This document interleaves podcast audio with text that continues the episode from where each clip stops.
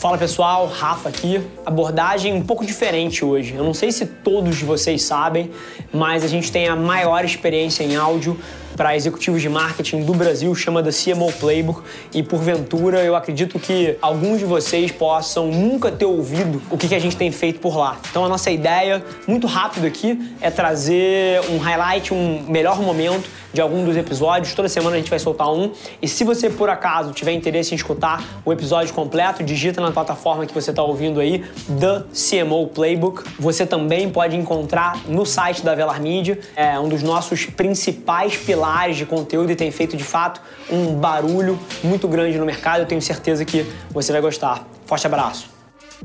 Fala pessoal, sejam bem-vindos a mais um CMO Playbook. Hoje com a Fernanda Belfort grande amiga, inspiração executiva de marketing. E acho que tem até um tema meio ardiloso por trás aqui, eu vou abrir com isso, que a Fê atualmente também tem um podcast e tá na minha frente na lista da Apple. Então vamos tirar isso da frente logo. Mas, Fê, brincadeiras à parte, seja super bem-vinda.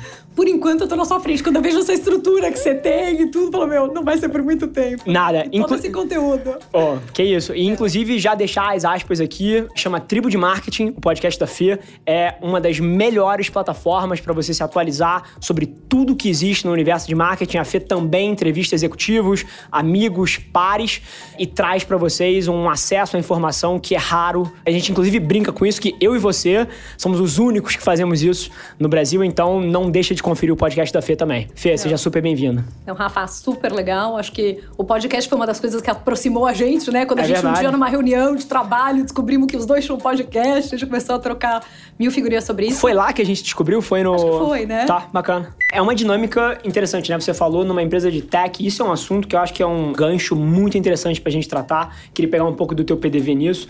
Numa empresa que não tem marketing como o seu motor, a Microsoft é uma empresa que tem o produto como motor, né? Perfeito. Como você colocou perfeitamente, o marketing vira uma área de suporte a vendas. Uhum. Qual é a principal diferença que, assim, e como você navegou isso na sua carreira de passar de uma função dentro de uma empresa de tech para uma função tão consumer-centric, né? Que tem que entender a cabeça de consumidor e, e tão a fundo e não tem um braço B2B de distribuição de uhum. produto né, nesse nível. Como é que você entende um pouco esse momento seu de carreira? Eu acho que tem muitas similaridades, né? Naquela época ainda não existia esse marketing de performance que tem hoje em dia, digital, de gerar lead, que é uma coisa realmente é um bicho bem diferente, mas tinha um enfoque muito grande para o negócio. Acho que a Microsoft foi uma grande escola de negócio.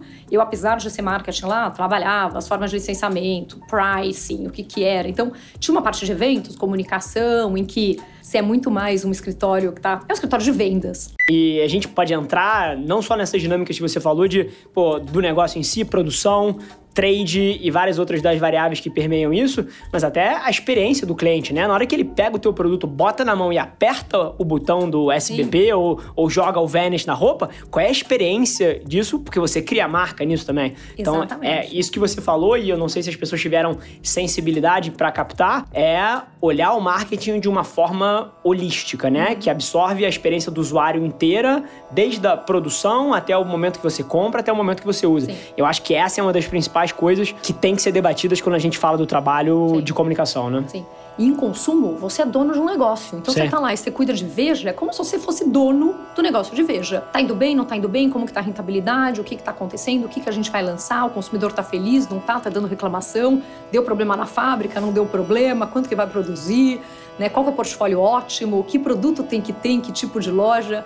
Então, acho que o que me encanta muito em marketing é que é uma disciplina muito ampla e você acaba sendo dono de um negócio ali, cuidando de Sim. tudo que ele tem. Mas um shift também de setor, né? Porque indo de produto de consumo para food and beverage, Sim. continua sendo super consumer-centric, né? E super movido por cultura e essas coisas, mas um mercado com alguma mercado nuance diferente. diferente um mercado maravilhoso, uma empresa incrível. Né? Então, assim, tra fui trabalhar na parte de estratégia, equity, inovação. Então, um segmento super interessante. Fiquei um ano e meio nessa posição, mas eu já estava algum tempo ficando incomodada do quanto eu estava muito trancada dentro das empresas né, e não estava me atualizando e que o mundo estava acontecendo lá fora. Eu estava com esse fomo de, meu Deus, tem muita coisa acontecendo lá fora que eu não estou acompanhando. Até... E nessa caixinha você estava como diretora Brasil de Food and Beverage? Diretora da América Latina para bebidas em equity e inovação. Perfeito. Né? E aí eu resolvi sair da Mondelez, então foi uma decisão audaciosa, Sim. difícil, e assim, Rafa, fui embora numa sexta-feira. Na segunda-feira eu já estava fazendo dois cursos online, um de Kellogg, um outro da Hyper Island. Né? Então fiz dois de digital marketing, um de, de inovação. Ah, quem está ouvindo aqui não tem contexto no volume de energia que essa mulher que está sentada na minha frente tem. Não é brincadeira, tá? Vocês acham que eu sou. Você tem muita energia, Rafa. Não. A gente vai, você não tá não. tão longe. As pessoas não têm contexto. Toda vez que a gente se encontra, a dúvida é assim: a gente bebe café ou não?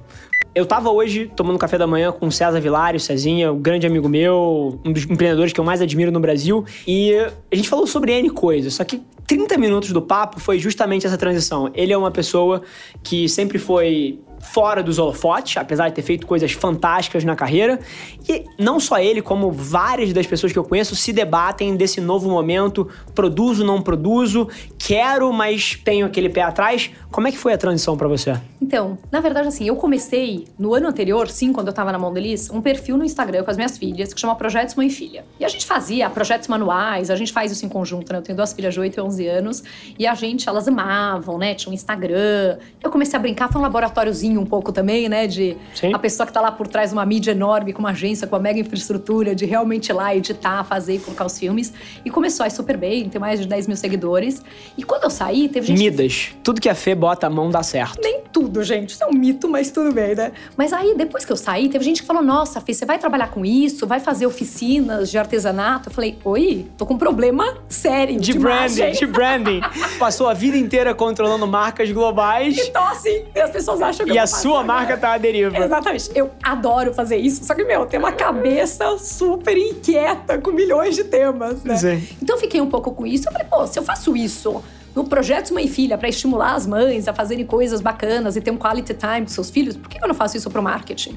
E aí eu entrei num desses cursos que eu fiz, foi um curso de inovação na Hyper Island, que eu precisava ter um projeto para ir trabalhando ao longo do curso. E eu falei, ah, eu vou entrar com esse need de que eu acho que as pessoas precisam se atualizar e precisam efetivamente estar mais conectadas com o que acontece no mercado. É, até porque muito provavelmente a dor que você tinha de achar que você estava perdendo uma série de coisas e não estava conseguindo acompanhar o ritmo, te garanto que passa pela cabeça de 99,9% dos executivos. Essa sou eu. Então se alguém vai, ouve meu podcast e fala, puta, adorei, quero trabalhar com essa pessoa, bacana. Se não, é melhor não me contratar mesmo. E já é um filtro na largada. Eu, né? Sim. Então... E, e agora você tocou num ponto super interessante, até uma aspas aqui. Eu, assim como você, não sei se as pessoas sabem disso, mas se a gente volta três anos atrás, sempre fiz marketing no digital, mas eu não tinha os canais. Uhum. Eu não tinha, três anos atrás, Instagram, LinkedIn, Facebook, não tinha nada. Eu não, não colocava. Hoje é uma mega presença. Hoje é então... é uma mídia. E eu lá atrás, e quando você fala isso, eu acho que é um ponto que eu acho que talvez encoraje outras pessoas a dar esse passo. Eu fui super julgado pelos meus amigos. Uhum. Assim, principalmente porque eu era mais novo e tem aquela coisa, aquela dinâmica de você, até de alguma forma perversa, de você estar tá sempre zoando, de você que depois, quando você fica mais velho, isso para um pouco. Mas eu fui hiper julgado quando eu comecei a colocar o meu Sim. ponto de vista para fora. Mas é muito curioso porque se você tá fazendo alguma coisa que é mega importante para você e você tá certo do que importa para si, Uhum. Você passa por isso. E hoje é curioso que 99% das pessoas que eventualmente me julgaram lá atrás, hoje em dia estão começando alguma coisa parecida, parecida, pedindo ajuda sobre como começar, ou então tentando estar tá perto de alguma maneira, porque agora que bombou e agora que é óbvio, eu quero acesso. Bom, gente, super feliz que você ouviu esse trecho do The CMO Playbook, o podcast da Velar Media. Se você quiser ouvir o episódio na íntegra, é só você digitar no seu player, como eu falei, The CMO Playbook, ou ir no site da Velar e procurar pelo episódio mais recente. Vai ser um prazer te receber lá na outra plataforma. Não esquece de se inscrever, sai episódio novo toda segunda-feira, trazendo um grande nome desse mercado para bater um papo comigo. E, sinceramente, independente de você trabalhar especificamente com marketing ou publicidade, eu tenho certeza que tem capacidade de agregar valor para qualquer executivo. Te espero lá. Um abraço.